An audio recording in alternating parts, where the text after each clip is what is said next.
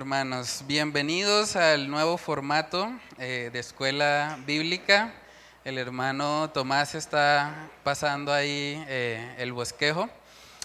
La idea es que podamos eh, tener un espacio, digamos, un poco más interactivo en el que podamos crecer no solo en el conocimiento de la palabra de Dios, sino también en la comunión que tenemos los unos con los otros. Entonces, Vamos a comenzar, como les decía hace un momento, hablando sobre un tema muy importante. O sea, hoy vamos a hablar sobre lo que es el evangelismo bíblico. Y esto es un tema que es bastante extenso, de hecho por eso también lo llamamos escuela de evangelismo, porque realmente hay que hablar mucho, hay que dar diferentes sesiones para poder tocar todo lo que refiere, digamos, a este tema que es tan amplio y tan importante, ¿no? En las escrituras.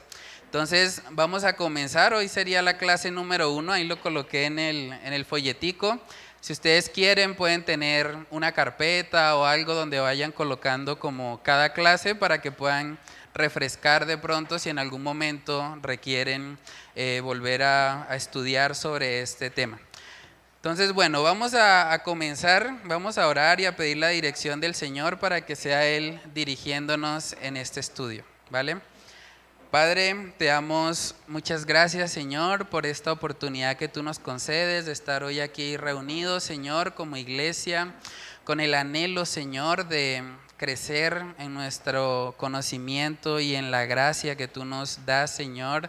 Oramos para que tú seas obrando en nuestras vidas, que este espacio, Señor, pueda ser un espacio de mutua edificación, que podamos siempre orar los unos por los otros, que podamos crecer también, Señor, en el conocimiento de tu palabra y sobre todo, Señor, ayúdanos y guíanos para ponerla siempre en práctica, Señor. Oramos para que tú nos guíes, Señor, en este tema tan importante que es el evangelismo, que tú nos permitas poder desarrollar corazones apasionados primeramente por ti y sabemos que eres tú, Señor, el principal gestor para que mm, el Evangelio corra, Señor, para que las misiones avancen y para que más personas puedan venir a ti.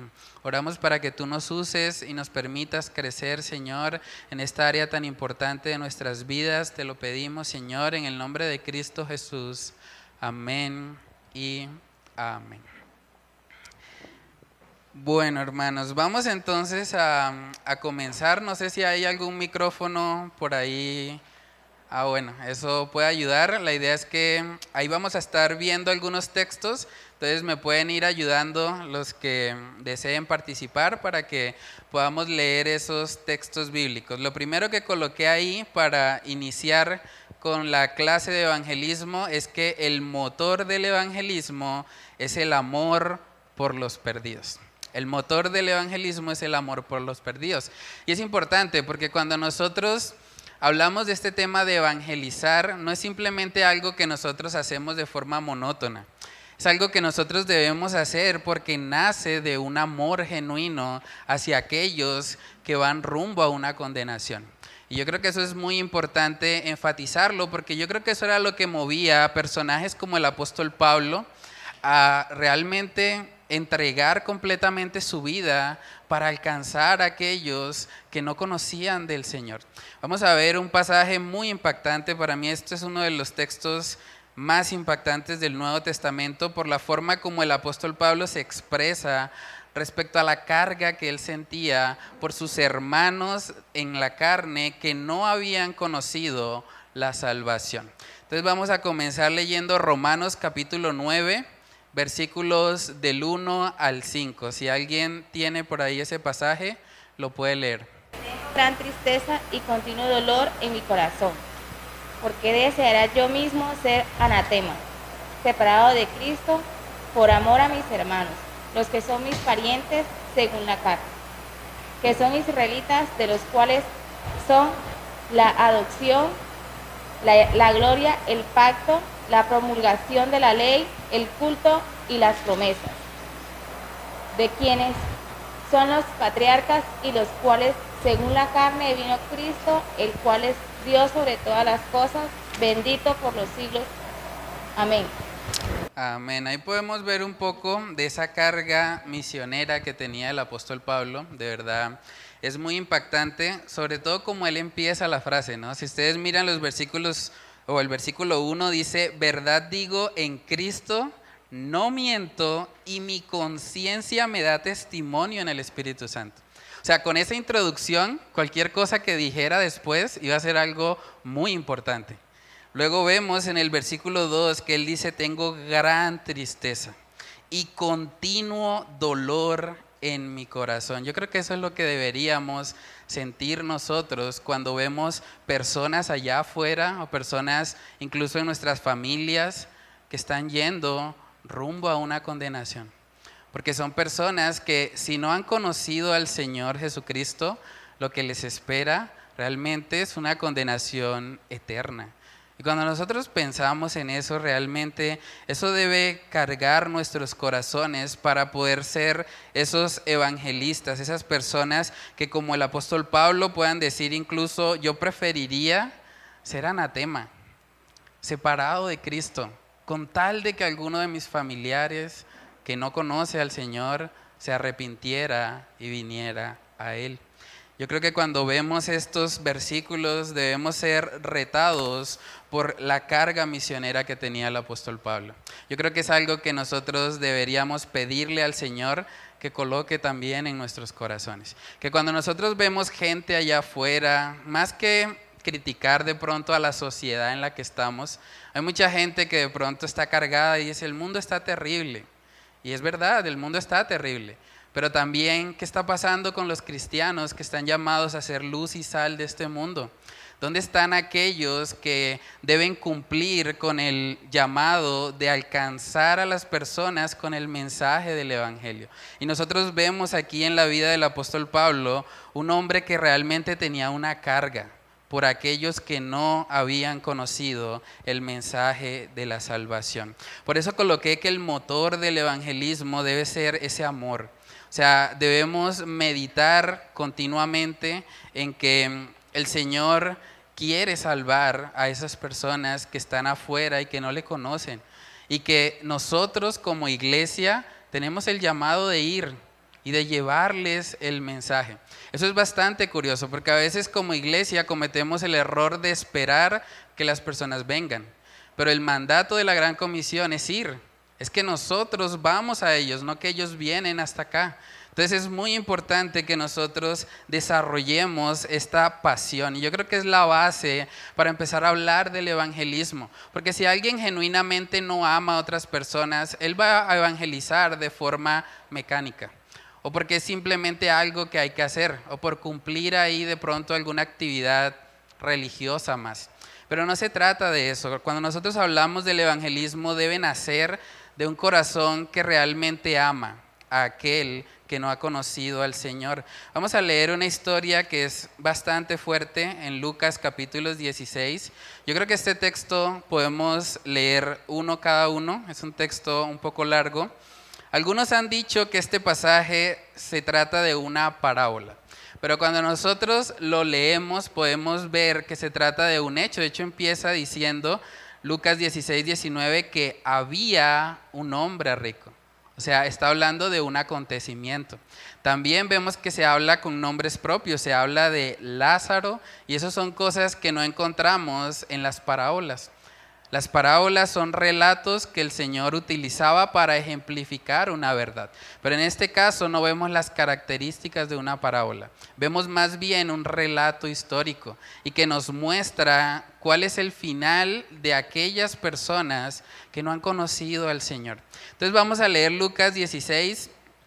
Eh, yo puedo empezar leyendo el 19, mi esposa lee el 20 y nos vamos rotando para leer todos. Dice Lucas 16, 19. Había un hombre rico que se vestía de púrpura y de lino fino y hacía cada día banquete con esplendidez. A la puerta de su casa se tendía un mendigo llamado Lázaro que estaba cubierto de llagas. Y ansiaba saciarse de las migajas que caían de la mesa del rico, y aún los perros venían y le lamían las llagas. Aconteció que murió el, el mendigo y fue llevado por los ángeles al seno de Abraham, y murió también el rico y fue sepultado.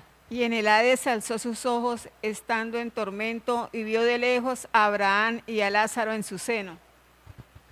Entonces él dando voces dijo, Padre Abraham, ten misericordia de mí y envía a Lázaro para que moje la punta de su dedo en agua y refresque mi lengua porque estoy atormentado en llama. Pero Abraham le dijo, Hijo, acuérdate que recibiste tus bienes en tu vida y Lázaro también males, pero ahora éste es consolado aquí y tú atormentado. Además de todo esto, una gran cima está puesta entre nosotros y vosotros, de manera que los que qui- quisieren pasar de aquí a vosotros no pueden, ni de allá pasar acá. Entonces le digo, te ruego, pues, Padre, que le envíes a la casa de mi Padre. Porque tengo cinco hermanos para que les testifique, a fin de que no vengan ellos también a este lugar de tormento. Y Abraham le dijo, a Moisés y a los, a los profetas tienen, óiganlos.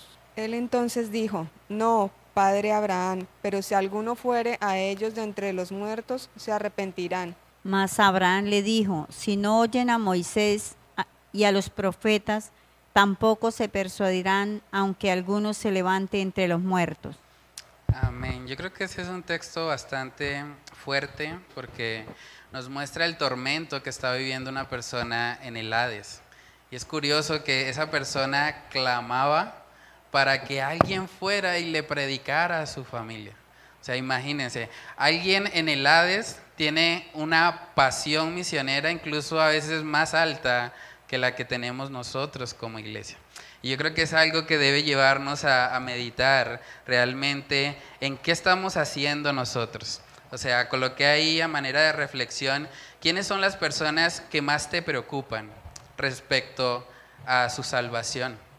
Yo creo que todos nosotros tenemos familiares, amigos que no han conocido al Señor y que sabemos que si murieran hoy, esas personas lo que les espera es una condenación eterna. Es probable que vayan y le hagan compañía a este personaje rico. O sea, cuando nosotros pensamos realmente en eso, eso debería movernos. También coloqué ahí, ¿qué estarías tú dispuesto a hacer por ellos? El apóstol Pablo dice que él estaría dispuesto a ser anatema, separado de Cristo con tal de que alguno de sus familiares conociera al Señor. Y yo creo que no era una exageración, porque él, la introducción que da, él está diciendo, verdad digo en Cristo, no miento. O sea, lo que voy a decir es cierto. Yo preferiría eso con tal de que alguno de mis familiares conozca el mensaje de salvación. Y por último, coloqué ahí, ¿qué estás haciendo? O sea, ¿qué estamos haciendo nosotros para que esos familiares que sabemos que no conocen a Dios, que si murieran hoy irían inmediatamente al Hades a recibir un tormento? ¿Qué estamos haciendo nosotros como iglesia, como creyentes, para que ellos conozcan la verdad? Para que ellos puedan recibir la salvación. Es curioso ahí que también vemos que Abraham le contestó al hombre rico que estaba ahí en el infierno y le dijo, bueno, si no oye a, los, a, a Moisés y a los profetas, tampoco se persuadirán, aunque alguno se levantare de los muertos. Y eso nos habla de la importancia que tiene la palabra de Dios. Realmente la gente no se convierte por ver milagros. La gente no se convierte porque algo sobrenatural ocurre. Realmente la gente se convierte cuando ve la palabra de Dios, se ve en el espejo de ella, reconoce su condición pecaminosa y va a Cristo como el Salvador que Él es. Vamos a mirar también Apocalipsis capítulo 20. Ese texto nos habla de la cita ineludible que todos vamos a tener un día en el juicio del gran trono blanco. ¿Qué dice ahí, hermano? Y vi un gran trono blanco y al que estaba sentado en él, de delante del cual huyeron la tierra y el cielo, y ningún lugar se en- encontró para ellos. Y vi a los muertos, grandes y pequeños, de pie ante Dios. Y los libros fueron abiertos, y otro libro fue abierto, el cual es el libro de la vida. Y fueron juzgados los muertos por las cosas que estaban escritas en los libros según sus obras.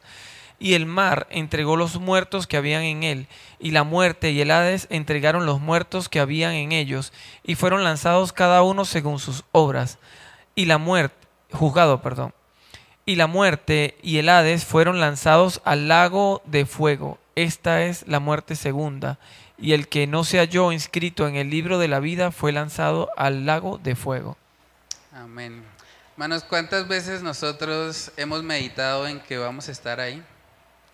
O sea, el juicio del gran trono blanco es una cita donde cada uno de nosotros va a estar. O sea, vamos a estar ahí viendo al Señor cuando Él juzgue con justicia.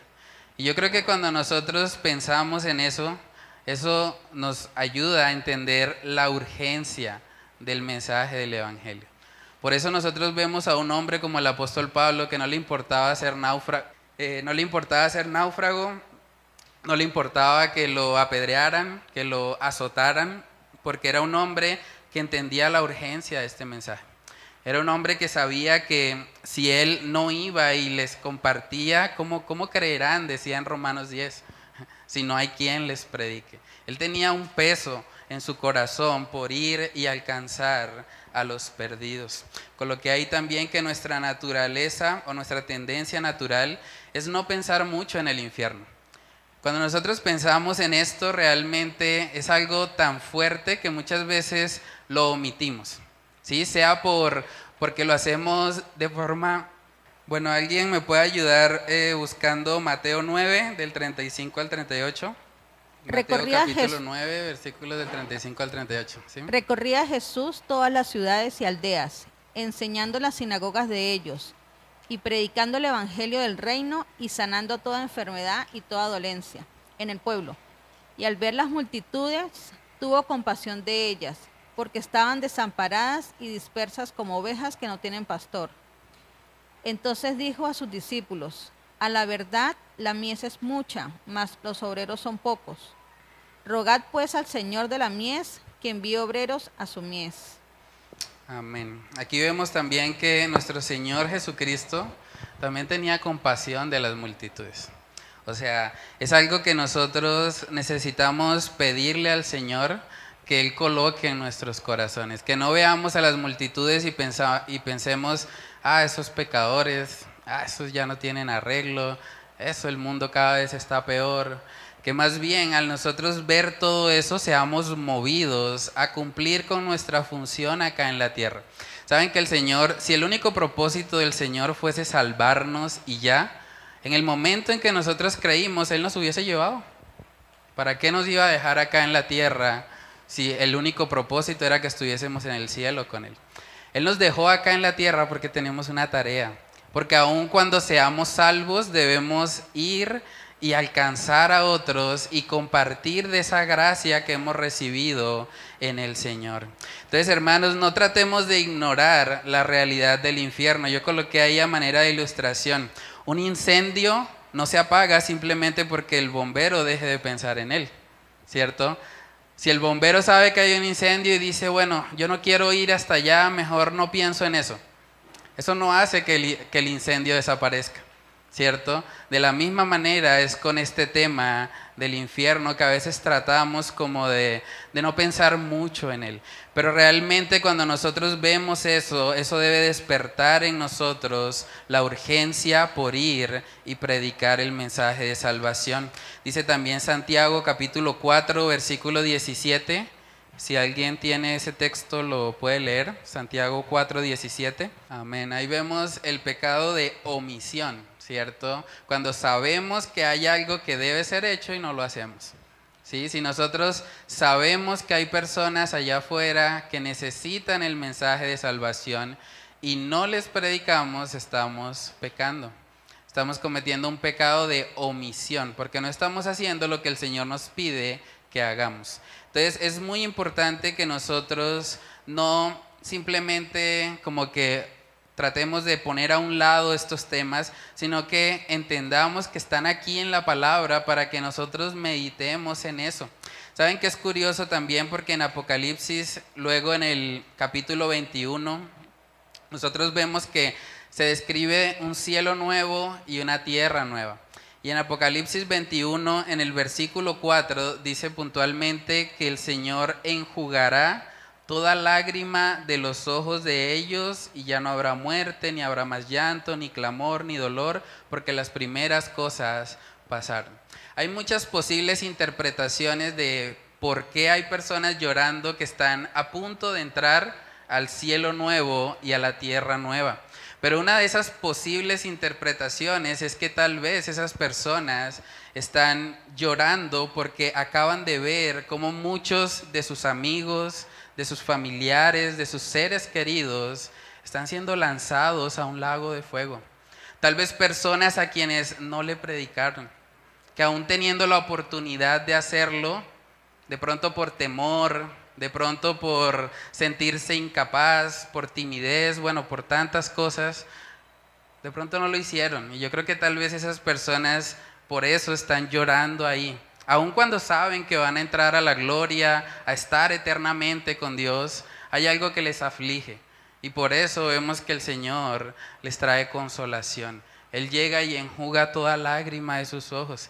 Y yo creo que este curso que vamos a hacer de evangelismo debe ayudarnos a, a prepararnos para no estar en ese grupo si esa es la correcta interpretación, para no ser de aquellos que van a estar lamentándose al ver de pronto familiares o personas que no conocieron a nuestro Señor. Entonces, a manera de aplicación, bueno, coloqué verbos ahí, el primero era reflexiona, el siguiente es aplica. Dios en su infinita misericordia estableció que solo a través del Evangelio y no a través de estrategias humanas se pueden salvar los pecadores. El único medio de salvación que hay es Cristo Jesús. No hay otro nombre bajo el cielo dado a los hombres en el que podamos ser salvos, sino en Él. Entonces es muy importante que nosotros nos preparemos en cuanto a cómo vamos a hacer para predicar este Evangelio. Porque si es el único medio de salvación, es como si pensáramos en que hay un incendio y solo hay un carro de bomberos. Y ese carro de bomberos es el Evangelio. Tenemos que saber cómo usarlo, porque es lo que permite ayudar a que las personas sean salvas de una condenación. Primera de Corintios capítulo 1 en el versículo 21. Si alguien tiene ese texto. Primera de Corintios 1, 21. Pues ya que en la sabiduría de Dios el mundo no conoció a Dios mediante la sabiduría, agradó a Dios salvar a los creyentes por la locura de la predicación. Amén. Ese texto también es muy curioso, ¿no? Dice la locura de la predicación. Para las personas que no conocen a Dios, cuando nosotros hablamos del Evangelio, cuando hablamos del cielo, hablamos del infierno, de Jesús como el Salvador, para muchos es locura. Para muchos es algo que no pueden comprender. ¿Sí, hermano? Precisamente ayer se montaron dos jovencitas en el carro y iban conversando, iban como que, bueno, necesitamos sanar porque si vamos a atender los niños, entonces debemos sanar primero nosotras para poder, y yo escuchando lo que decían. Pero yo llego un momento en que pues como que me dieron la apertura y, les pregunté, ¿ustedes qué estudian? Entonces me dicen, no, estamos estudiando labor social, algo así. Trabajo social. Trabajo social. Y yo le dije, bueno, este, tú comentabas algo importante y por ahí me fui, pues. O sea, mira, no sé si crees en Dios, porque yo de una vez le dije, no sé si crees en Dios. Y la que iba atrás dijo, no, dijo así. Entonces, eh, yo le dije, mira, ustedes andan buscando por las ramas el ejemplo de cómo hacer el trabajo. Y el mejor ejemplo de trabajo social lo hizo Jesucristo. Le dije yo así. Lo hizo, lo hizo Jesucristo. Mira, si tú buscas. Entonces, bueno, empezaron. Me, dio tristeza, hermano, porque. O sea, a resumidas cuentas, a la final el, corazón tan endurecido y una mente tan entenebrecida que, que no reconocían a, a Dios y, y no, es que yo no puedo creer en un Dios que, que castiga, pero es que yo le decía, pero es que, ¿sabes algo? Le dije yo. Tú, tú hablas de muchas cosas y, y me estás refutando, estás refutando la palabra, sí. Pero tú estás refutando algo que no conoces, le dije. O sea, si tú ni siquiera te has de- dedicado a leer la palabra, a conocerla, no puedes hablar de ella, porque tú no sabes ni siquiera lo que dice y tú estás inventando cosas, pero porque lo dijo fulano, porque lo dijo Mengano, o porque lo dijo un filósofo, o porque lo dijo eh, Aristóteles, o lo dijo el otro y el Mengano y Sutano. Pero es necesario que leas, le dije yo. O sea, para que tú puedas hablar con propiedad tienes que leer la palabra de Dios. No, pero es que yo no la entiendo. Eso tiene un significado, le dije yo. Si tú la estás leyendo para, para, un, para algo y no con, con, con, con corazón abierto, no, no, vas no la vas a entender porque Dios no te va a dar el conocimiento. Sí, no, realmente son muchos los casos así. Yo que estudié también allá en la UIS, sé que mm, hay mucha como resistencia a la idea de Dios, a la idea del Evangelio, de la salvación y demás. Pero también un principio importante y que bueno, vamos a tocar también en, en una clase posterior, es que nuestra tarea como creyentes es proclamar el mensaje. O sea, nosotros no debemos pensar en que nosotros convencemos a las personas o no debemos buscar ganar el debate. En últimas, el propósito o lo que el Señor utiliza es esa predicación del Evangelio. Es curioso porque esta última actividad que tuvimos de misiones urbanas, nos encontramos personas muy curiosas, ¿no? Conseguimos personas eh, ateas, personas, bueno, testigos de Jehová, eh, gente muy resentida también con las iglesias, pero mm, hablábamos también de la importancia que tiene de, de no quedarnos como dando vueltas en un debate de pronto infructuoso, sino más bien llevar a las personas a que se vean en el espejo de la ley de Dios, que puedan contemplar su pecaminosidad, les exponemos el Evangelio, les hablamos de quién es Jesús, de lo que Él hizo por ellos y les dejamos la semilla ahí plantada. Si ellos dicen creer o no, eso no es nuestra tarea. Nuestra tarea es simplemente llevar el Evangelio hasta los oídos. ¿Sí, hermana? Gracias. Y de ese, el fruto, fueron cinco personas adultas y tres niños. Entonces, con la necesidad, llegaron puntuales de un barrio muy peligroso. Salimos a las ocho en puntico, se terminó, pero fue una felicidad para mi esposo y para mí de ver el fruto de las personas que se evangelizó y vamos a seguir. Amén, sí, sí, de verdad que es muy importante eso. Yo creo que esa actividad de misiones urbanas nos recuerda la tarea que tenemos, ¿sí? de que estamos aquí en esta tierra para ser útiles y para alcanzar a más personas con el mensaje del Evangelio. Entonces, bueno, en Romanos capítulo 1 también se nos habla acerca del poder que tiene este mensaje del Evangelio. Y eso es clave también entenderlo. O sea, cuando nosotros hablamos de evangelizar o de compartir el Evangelio, estamos hablando de algo poderoso. O sea, no es algo eh, superficial, no es sabiduría de los hombres, es el poder de Dios para salvación.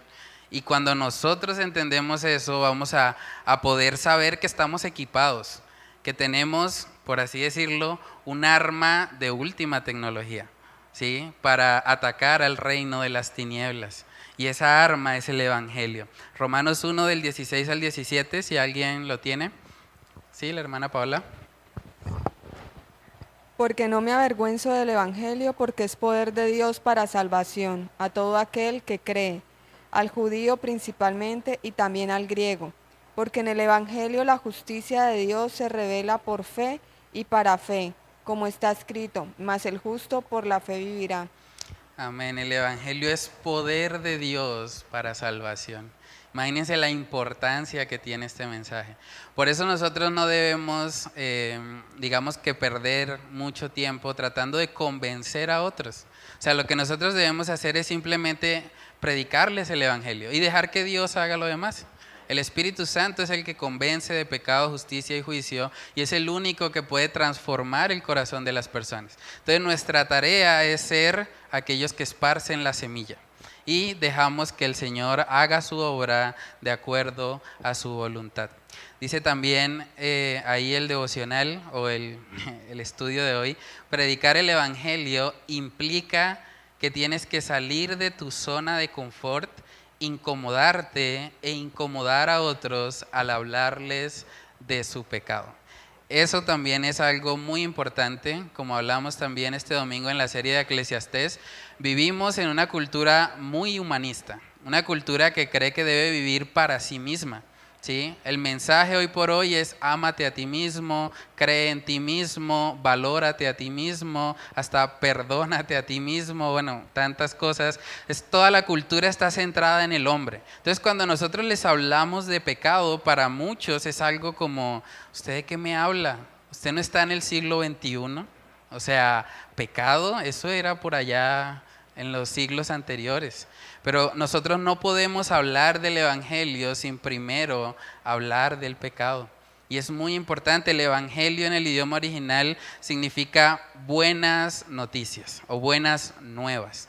Pero para que sean buenas nuevas debemos hablar primero de las malas noticias. Y las malas noticias es que todos nosotros hemos pecado por cuanto todos pecaron y están destituidos de la gloria de Dios, dice la palabra en Romanos. Entonces, cuando nosotros le hablamos ese mensaje a las personas, debemos estar preparados porque muchas de esas personas se van a ofender. O sea, el mundo aborrece que nosotros hablemos de pecado. No les gusta. ¿Por qué? Porque aman las tinieblas. Y cuando la luz les, les es presentada, ellos no quieren ir a ella. ¿sí? Entonces, vamos a ver un ejemplo que es tal vez de los más fuertes, pero que nos muestra cómo es esta realidad de cuando nosotros predicamos fielmente el Evangelio de Salvación. Vamos a ver la historia de Esteban en Hechos capítulo 7 y vamos a leer desde el versículo 51 hasta el 60. Duros de cerviz e incircuncisos de corazón y de oídos. Vosotros resistís siempre al Espíritu Santo como vuestros padres, así también vosotros.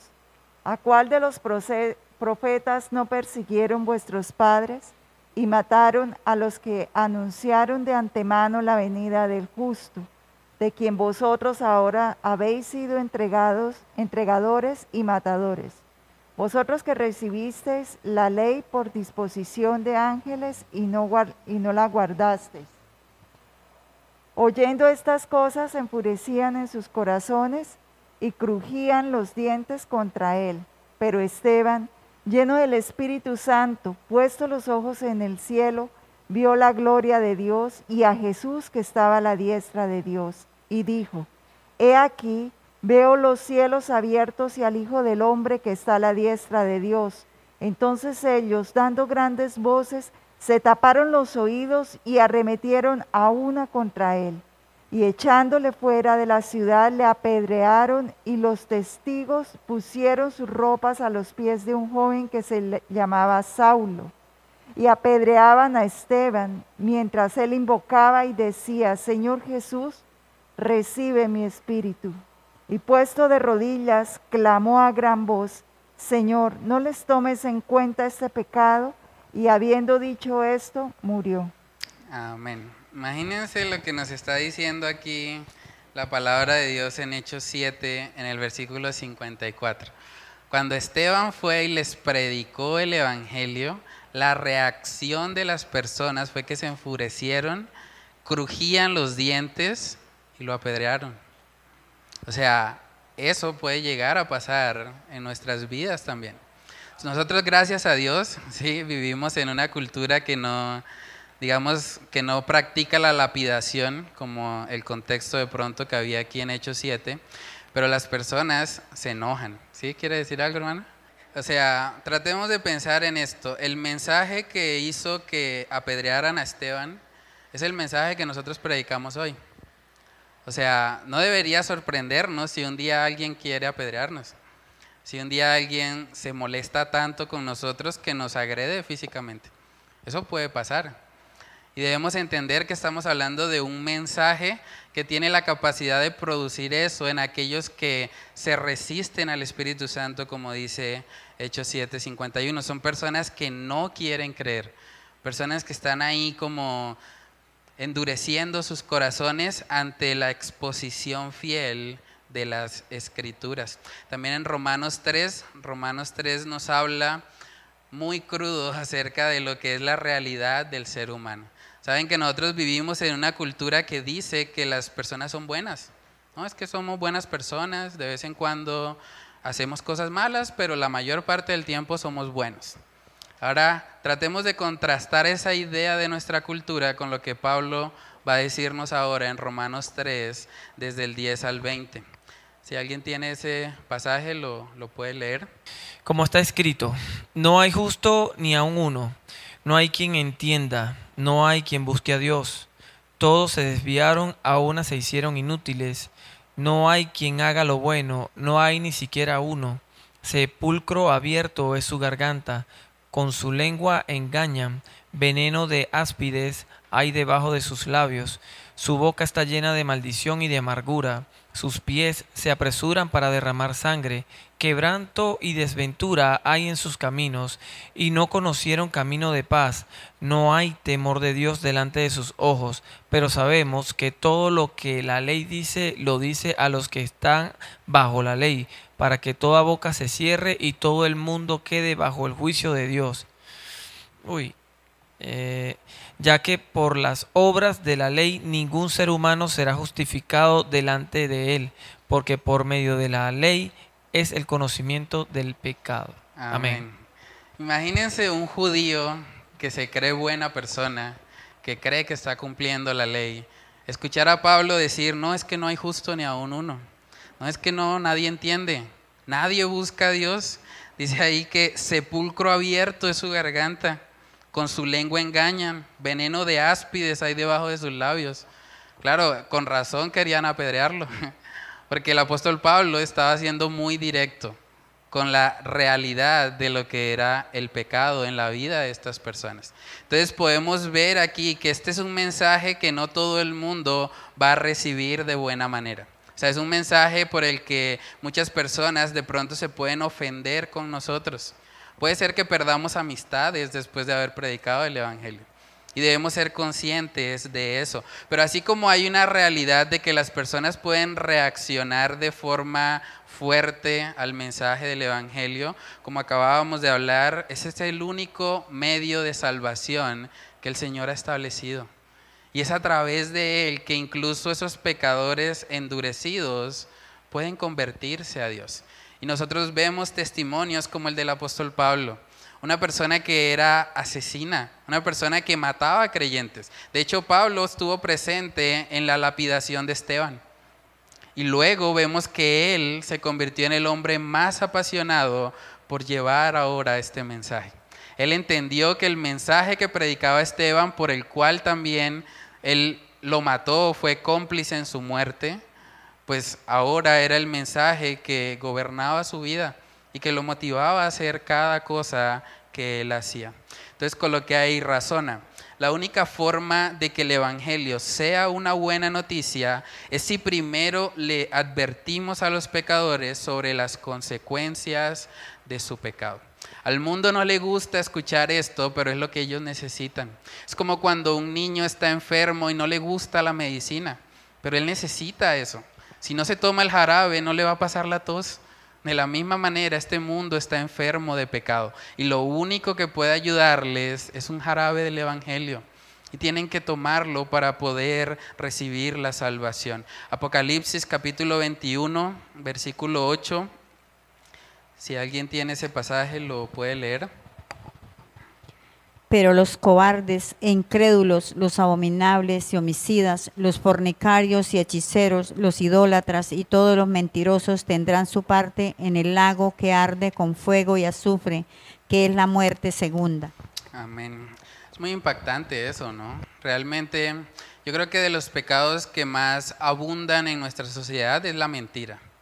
O sea, casi que a cualquier persona que uno se le acerca y le pregunta, ¿usted alguna vez ha dicho una mentira? Todos, sí, sí, es verdad, sí, yo he sido mentiroso, sí. Y aquí vemos que esta lista de las personas que van a ser lanzadas al lago que arde con fuego y azufre, ahí están todos los mentirosos. No dice, bueno, unos cuantos, los que dijeron mentiras como más graves, no, todos. todos aquellos que han mentido y no se han arrepentido de su pecado van a ir a una condenación en el infierno. O sea, así de serio es el tema del pecado. Y por eso es que a la gente no le gusta cuando se hablan de esos temas. Porque de alguna manera es atacar su ego. Es mostrarles que no pueden salvarse a sí mismos, que necesitan ayuda, que necesitan a alguien que les rescate. Pero es la única manera también en la que ellos pueden contemplar a Jesús como Salvador. Nosotros vivimos en una cultura colombiana que tiene una idea de quién es Dios. O sea, la mayoría de las personas conocen que Jesús vino al mundo, que murió, que resucitó. En Semana Santa han visto las películas, pero esas personas no han visto genuinamente la gravedad de su pecado.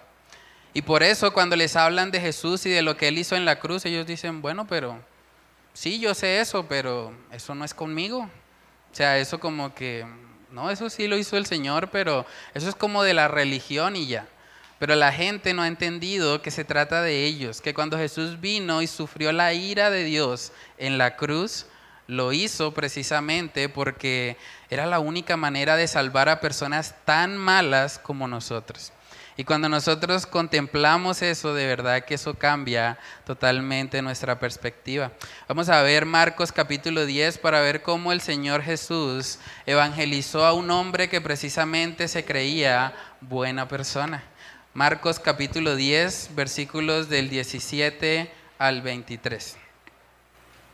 Al salir él para seguir su camino, vino uno corriendo e hincando rodilla delante de él le preguntó, Maestro bueno, ¿qué haré para heredar la vida eterna? Jesús le dijo, ¿por qué me llamas bueno? Ninguno hay bueno, sino solo uno, Dios. Los mandamientos sabes, no adulteres, no mates, no hurtes, no digas falso testimonio, no defraudes, honra a tu padre y a tu madre.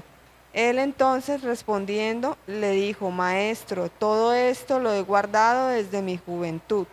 Entonces Jesús mirándole, le amó y le dijo, una cosa te falta, anda, vende todo lo que tienes y dalo a los pobres y tendrás tesoro en el cielo. Y ven, y, y ven, sígueme tomando tu cruz. Pero él, afligido por esta palabra, se fue triste porque tenía muchas posesiones. Entonces Jesús mirando alrededor, dijo a sus discípulos, cuán difícilmente entrarán en el reino de Dios los que tienen riquezas. Amén. Este joven rico que describe ahí la palabra de Dios llegó a Jesús pensando que él era buena persona. O sea, es muy parecido a lo que nos encontramos hoy. Gente que dice, no, sí, yo he guardado la ley, los mandamientos, sí, claro, yo soy bueno.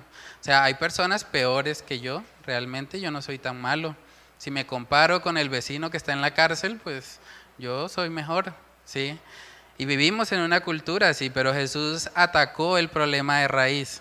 Jesús le hace ver a él que él sí tenía pecado. ¿Y cuál era el pecado? Que estaba transgrediendo el primer mandamiento. Él no estaba amando a Dios por sobre todas las cosas. Él estaba amando más el dinero y por eso no pudo entregarlo. Entonces, nosotros vemos aquí al Señor actuando también sobre la base del amor, porque si miran Marcos 10, 21, dice, entonces Jesús mirándole, le amó. O sea, la base también de la evangelización, como hemos venido hablando, es el amor por los perdidos. Debemos amar genuinamente a aquellos que vamos a evangelizar. Y es importante que aunque a ellos no les gusta este mensaje, aunque ellos se resistan tal vez, nosotros podamos exponerlo fielmente confiando en que es el Señor también el que hace la obra en los corazones. Porque también vivimos en una cultura donde la mayor parte de los que se llaman cristianos están evangelizando de formas que no son bíblicas. La práctica más común que tenemos, por lo menos aquí en Bucaramanga, en la mayoría de las iglesias, es la oración de fe. ¿Y la oración de fe en qué consiste? Una persona le preguntan, bueno, ¿usted quiere ir al cielo? Claro, sí, ¿quién no va a querer ir al cielo? Sí, obvio, yo quiero ir al cielo. Ah, bueno, entonces repite después de mí. Señor, te pido perdón por todos mis pecados, eh, escribe mi nombre en el libro de la vida, te lo pido en el nombre de Jesús, amén. Y luego le dicen, bueno, usted ya ha sido salvo, ahora puede entrar y formar parte de la iglesia, y bueno. Por eso tenemos tantas personas que dicen ser cristianas y no lo son. Por eso vivimos en una cultura también que no está mostrando los frutos genuinos de la salvación. Entonces, cuando hablamos de este evangelismo bíblico, debemos hacerlo como el Señor Jesús lo hizo y como las escrituras dicen que se debe hacer. Debemos hablar del pecado. No debemos acercarnos a la gente diciéndole, mira, el Señor tiene un propósito para tu vida. Dios tiene un plan en esa situación. Mira, Dios quiere que tu hogar sea restaurado. O Dios quiere que tu situación económica mejore. Dios quiere darte tu mejor vida ahora. Ese tipo de mensajes no son el Evangelio. Son mensajes que por el contrario lo que hacen es que muchas personas generen como anticuerpos contra el verdadero Evangelio. Porque son personas que se acostumbran a lo emocional tanto que cuando les hablan la verdad les parece algo ilógico. No quieren pensar, no quieren razonar. Entonces, vamos a ver un video, hay un ministerio muy bueno, yo lo recomiendo, es eh, el ministerio de Ray Comfort o Kirk Cameron, de pronto lo, lo han escuchado algunos. Voy a mostrarles un video para que podamos ejemplificar un poco del problema que hay con la mayor parte del evangelismo hoy en día. Cuando nos enfocamos en solucionar los problemas terrenales, pero no el problema principal, que es la necesidad de salvación. Vamos a ver el ejemplo. Bueno, pueden ver el problema de ese tipo de evangelización. Cuando nosotros vamos a la palabra de Dios, nosotros sabemos que el Señor produce en nosotros gozo. Sí, es parte del fruto del Espíritu. El gozo, el amor, la paz, la paciencia. Pero nosotros no podemos utilizar el fruto del Espíritu como carnada para tratar de evangelizar a otras personas. Si yo me acerco a alguien y le digo, mira, el Señor te puede dar una paz que sobrepasa todo entendimiento. Esa persona me puede decir, sí, yo tengo esa paz. Yo vivo bien, yo estoy feliz. O sea, casi que para poder evangelizar a alguien usando este método necesitamos que se esté divorciando, necesitamos que esté pasando por una situación económica difícil, porque si no hay problemas, entonces Dios no se vuelve necesario en sus vidas. Entonces debemos tener mucho cuidado y cuando hablamos de esto del evangelio bíblico o del evangelismo bíblico, es algo que debemos hacer siempre basados en lo que Dios dice y no en lo que esta cultura quiere. Claro que todo el mundo va a querer que le digan que Dios tiene un plan maravilloso para su vida, que Dios les va a proveer, que sus problemas van a ser solucionados, pero realmente ese no es el problema principal del ser humano. El problema principal del ser humano es que ha pecado y ese pecado le separa de un Dios santo, santo, santo. Y solamente a través de Cristo Jesús puede experimentar lo que es la salvación. Entonces es importante, hermanos, que nosotros evitemos cuando vamos a evangelizar a alguien, hablarle de los beneficios del Evangelio antes de presentarle al Evangelio mismo. Hay que hablarle de su pecado y de su necesidad de arrepentirse y creer. Coloqué una frase ahí para meditar. Cuando el Evangelio es claramente predicado conforme a las escrituras, solo habrá dos posibles reacciones del oyente pecador o se endurece, lo que pasó con los judíos cuando Esteban les predicó, o es quebrantado, o es una persona que se humilla y que reconoce a Jesús como su Salvador. Entonces, en la parte de atrás de la hojita coloqué unas actividades que pueden ayudarnos a, profundizar un poco más acerca de, este tema. Ese video que estuvimos viendo es una parte de de un video que está en YouTube que se llama Dios tiene un plan maravilloso para tu vida, en forma de pregunta. Y el autor ahí es Kirk Cameron. Entonces es un video muy bueno, yo creo que puede ayudarnos a todos. Entonces si alguien quiere profundizar un poco más, le animo a que pueda ver el video completo, creo que dura 29 minutos, algo así. Y pueden escribir ahí en ese espacio lo que aprendieron, digamos, eh, escuchando ese, ese video. Lo siguiente que coloqué eh, de tarea o de actividad de profundización es que en 1 Corintios capítulo 15 versículos del 1 al 5 nosotros encontramos la definición de Pablo de lo que es el Evangelio.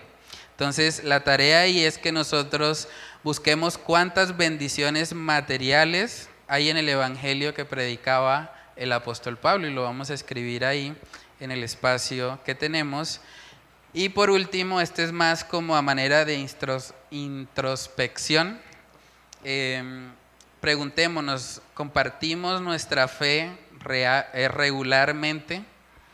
Y si no lo hacemos, también preguntémonos cuáles son los principales temores o dificultades que experimentamos al momento de intentar evangelizar a una persona. Entonces, esa sería como la tareita que pueden llevar para la casa. No es obligatorio hacerla. Si no la hicieron, pueden venir el próximo miércoles, no se preocupen. Pero la idea es que podamos motivarnos como iglesia a crecer en lo que es el evangelismo bíblico y podamos también aplicar los conceptos que la palabra de Dios misma nos enseña que debemos aplicar para evangelizar. Entonces no sé si haya alguna pregunta o comentario, ¿sí, hermano Harold? Sí, no, lo siguiente, inmediatamente le hablamos a la persona de su pecado, es también hablarles de la solución, porque si lo dejamos simplemente en sus pecados, no estamos evangelizando realmente. O sea, solamente le estamos mostrando lo que está haciendo mal, pero lo estamos dejando hasta ahí. Para que podamos evangelizar, debemos aplicar el concepto de dar las buenas nuevas. Solamente que esas buenas nuevas vienen después de las malas noticias, y es que han pecado y que eso merece un castigo eterno. Entonces, tratar de, cuando estamos hablando con personas así, de inmediatamente después de que le mostramos su pecado, de que dejamos también que haya una convicción del Espíritu Santo en su vida, pues le mostramos la solución. Le mostramos que Jesús vino al mundo para ser ese Cordero de Dios que quita el pecado del mundo, valga la redundancia, y, y es solo a través de él que una persona puede tener salvación. Entonces yo diría que es importante eh, no dejarla ahí, sino llevarla a Cristo. Sí, hablarle de Jesús como Salvador. Sí, o sea, Jesús vino a salvarnos de esa naturaleza pecaminosa que todos tenemos y, y, vino a darnos la oportunidad de reconciliarnos con Dios. Sea, el problema en sí del pecado es que ha hecho una enemistad entre Dios y nosotros. Porque Dios es un Dios santo, santo, santo. Y nosotros, por así decirlo, somos pecadores, pecadores, pecadores. Entonces la única forma de reconciliar esos dos bandos es a través de Cristo Jesús. Entonces, haciéndole ver a esas personas que Jesús vino específicamente porque era la única manera de salvarle. O sea, estaba tan perdido en sus delitos y pecados que solamente un Salvador perfecto, sin mancha, que no tuviera ni una gota de pecado en su vida, era lo único que podía rescatarle. Entonces, cuando las personas ven a Cristo como Salvador, yo creo que realmente lo abrazan como, como Él es.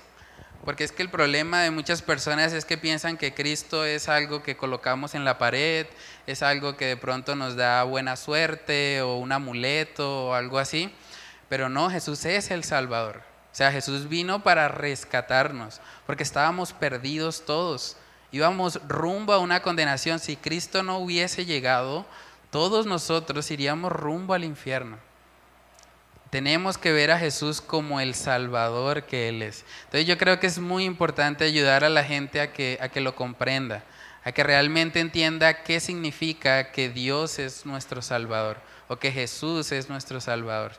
Entonces, no sé si hay alguna pregunta o comentario respecto a este tema, ¿sí, hermano? Bueno, ahí también digamos que hay diferentes puntos de vista. Es probable que se trate de personas que por temor nunca compartieron su fe, demostrando también que nunca la tenían. ¿sí? Entonces, em, puede ser ese tipo de cobardes, puede ser también cobardes en el sentido de, de personas que aún teniendo la posibilidad de haber recibido el Evangelio no lo hicieron. Sí, de pronto por temor a los hombres, de pronto se me viene a la mente lo que pasó con Poncio Pilato. Él era una persona que em, estaba siendo advertido por su propia esposa de que no había pecado en Jesús, Pero él tuvo tanto temor a los hombres que él lo entregó. Se lavó las manos, pero dijo, bueno, Señor, ahí lo, se los entrego y ustedes miren a ver qué hacen. Entonces esa, cobardía es como ese temor de pronto a los hombres o temor a cualquier cosa diferente a, a nuestro Dios. Amén, sí. Sí, eso es importante. Nosotros no queremos que las personas piensen que nosotros somos perfectos, sin mancha, sin pecado. Por eso también cuando salimos a evangelizar en la actividad de misiones urbanas, tenemos una pregunta ahí en la, en la planilla que dice si alguna vez ha cometido un pecado. Claro, todos responden que sí. Inmediatamente ellos dicen que sí, yo les digo, bueno, yo también. Porque es importante que ellos vean que no estamos hablando desde un plano de superioridad moral. Estamos hablando como un mendigo que le dice a otro mendigo dónde puede encontrar el pan.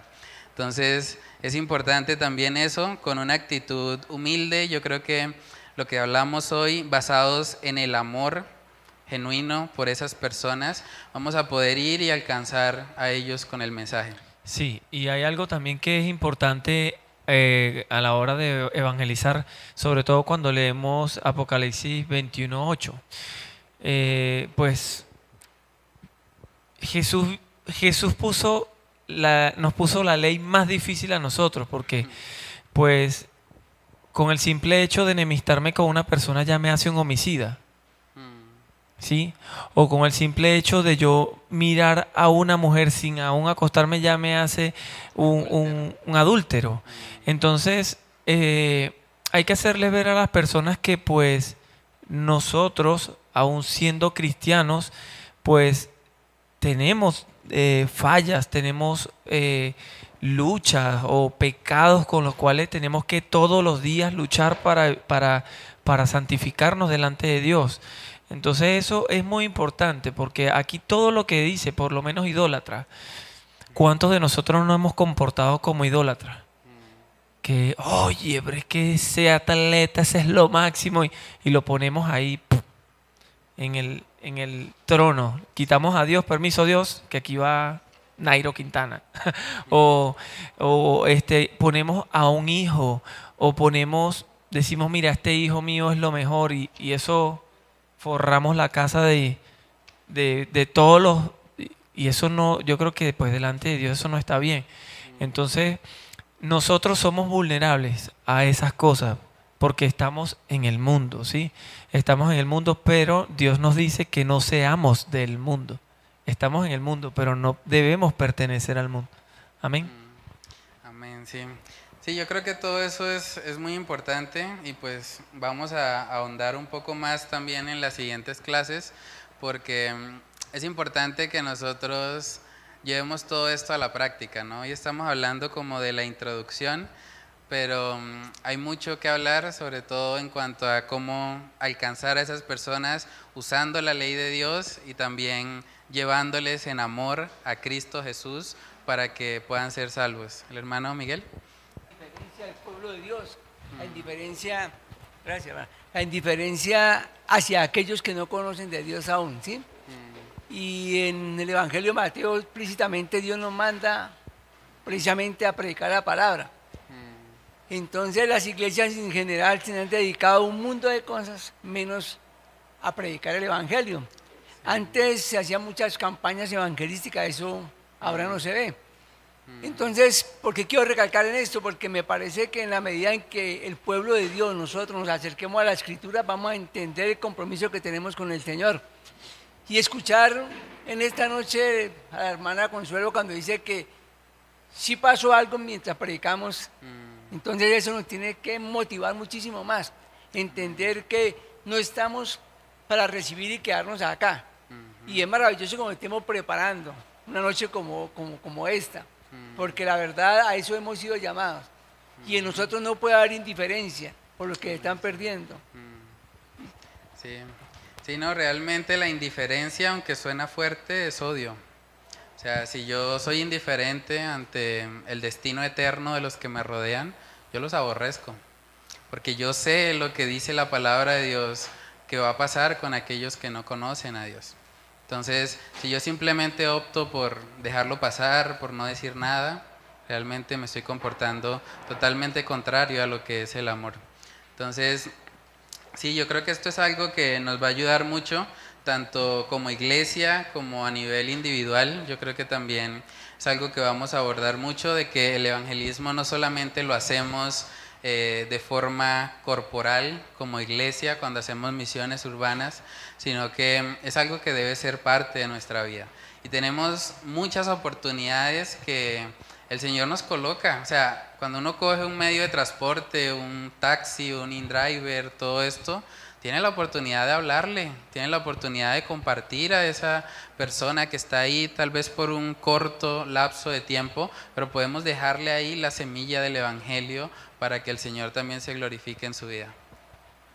Eh, quiero comentarles algo que ya el pastor sabía, eh, algunos hermanos que le había comentado, de algo que me pasó la semana pasada. O sea, fue algo tan que yo quedé, o sea, yo quedé en shock porque era una persona que estuvo enferma y que estuvo tres veces, pasó tres veces por la UCI. Y esa persona vivía en el edificio donde, donde yo vivo.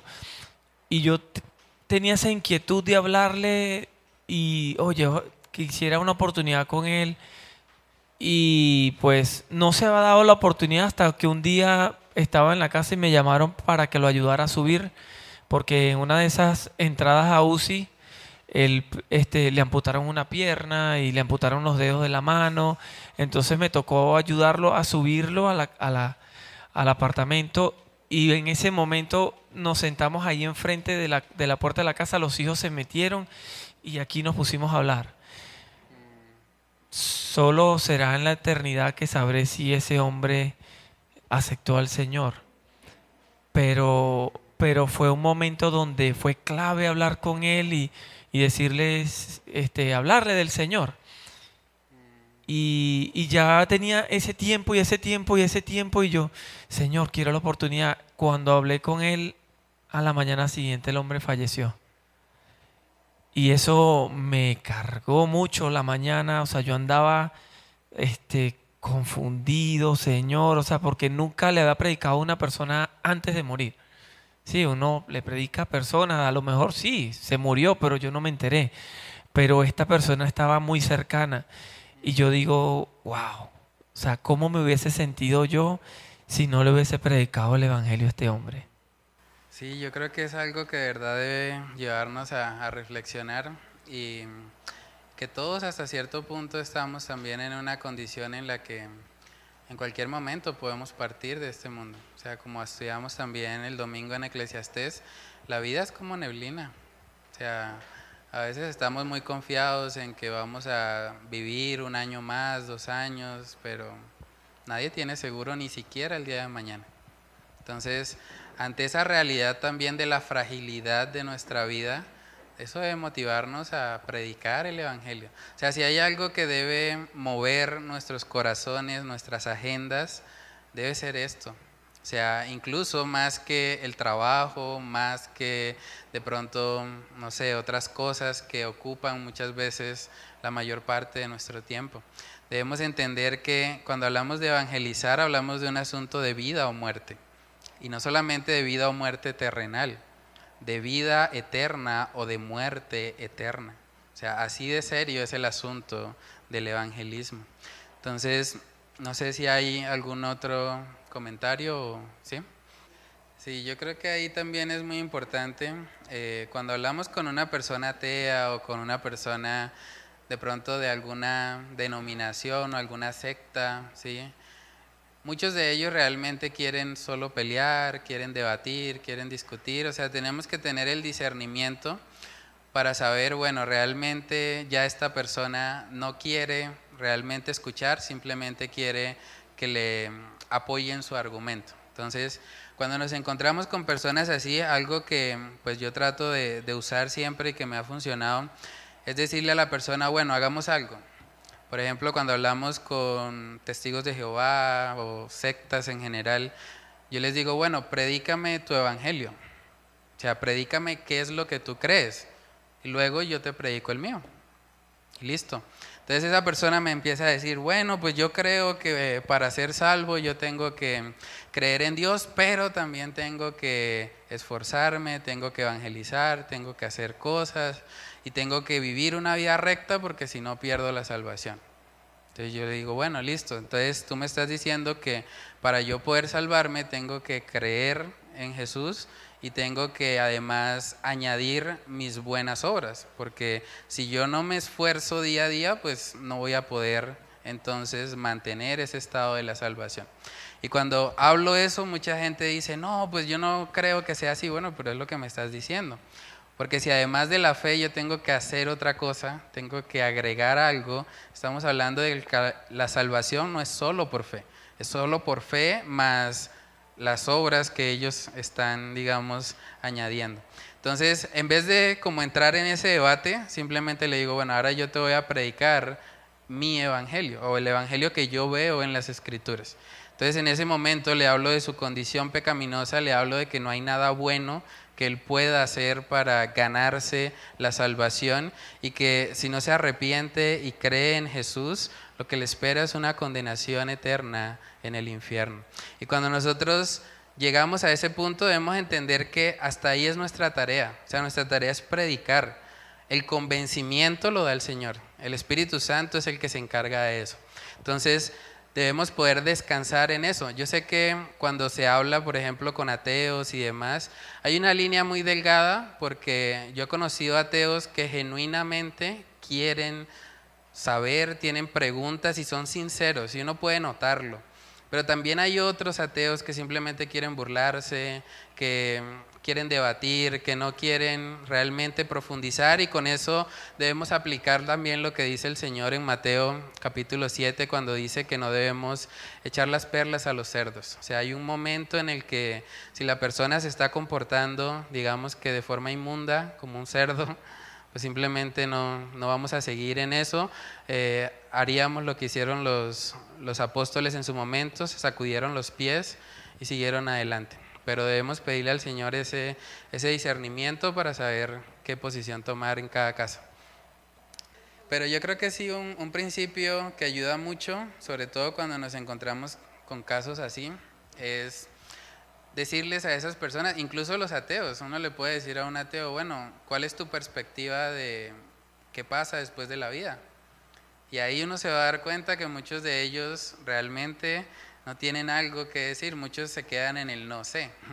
No, pues yo no sé, o yo creo que simplemente desaparecemos y ya.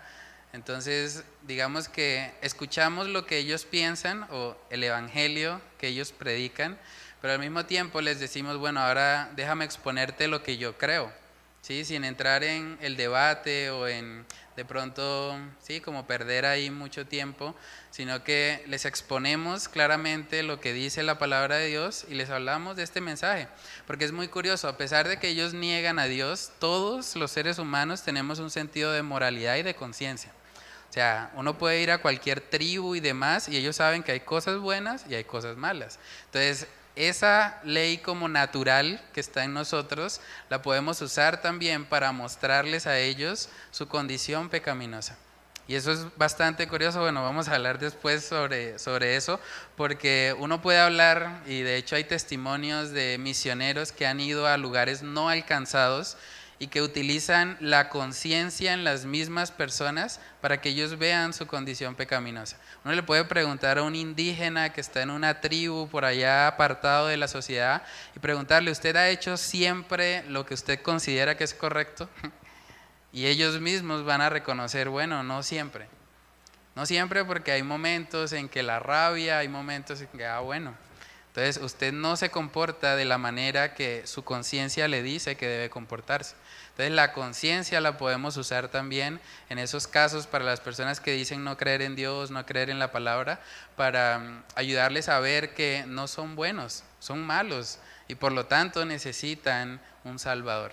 Entonces vamos a ahondar más sobre eso. La idea es que podamos eh, como tratar puntualmente cada caso, ¿no? Hay casos yo creo que es diferente cuando hablamos con un ateo a cuando hablamos con alguien de una secta o cuando hablamos con, no sé, agnósticos, Digamos que la idea es como mirar o clasificar, digamos eso, y también poder hacer algo de pronto un poco más práctico acá. Podríamos, eh, no sé, hacer algo en el que alguien represente al ateo y otro represente al cristiano y tratamos de, de ver cómo sería en la práctica ese, ese proceso de evangelización para que también podamos prepararnos precisamente para, para todo aquel que demande razón de la esperanza que hay en nosotros.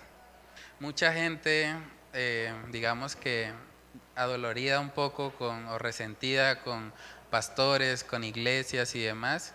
Entonces la idea es también ayudarles a que pongan la mirada en el Señor y no en los hombres. Entonces, bueno, vamos a, dejar hasta ahí por hoy y el próximo miércoles entonces los animo para que sigan participando de esta escuela de evangelismo y que nos preparemos para dar defensa ante todo aquel que demande razón de la esperanza que hay en nosotros. Vamos a orar y con eso cerramos. Padre, te damos muchas gracias por tu misericordia, gracias por este espacio que nos concedes hoy para poder meditar, Señor, en este asunto tan importante que es el evangelismo. Ayúdanos, Padre, a tener un corazón receptivo, una mente atenta, Señor, para que todo lo que escuchamos hoy podamos ponerlo en práctica por medio de tu Espíritu Santo. Ayúdanos, Señor, a tener una carga real y genuina por los perdidos, a no ser indiferentes, Señor, ante tantas personas que están yendo rumbo a una condenación y que nosotros en nuestra boca, en nuestra mente tenemos el único mensaje que es poder de Dios para salvación, que es el Evangelio. Ayúdanos a usar sabiamente ese, ese mensaje que tú nos has dejado y a ser instrumentos, Señor, en tus manos para que más personas puedan conocerte y experimentar lo que es la salvación. Padre, ayúdanos a poner por obra todo lo que aprendimos, te lo pedimos en el nombre de Cristo Jesús. Amén.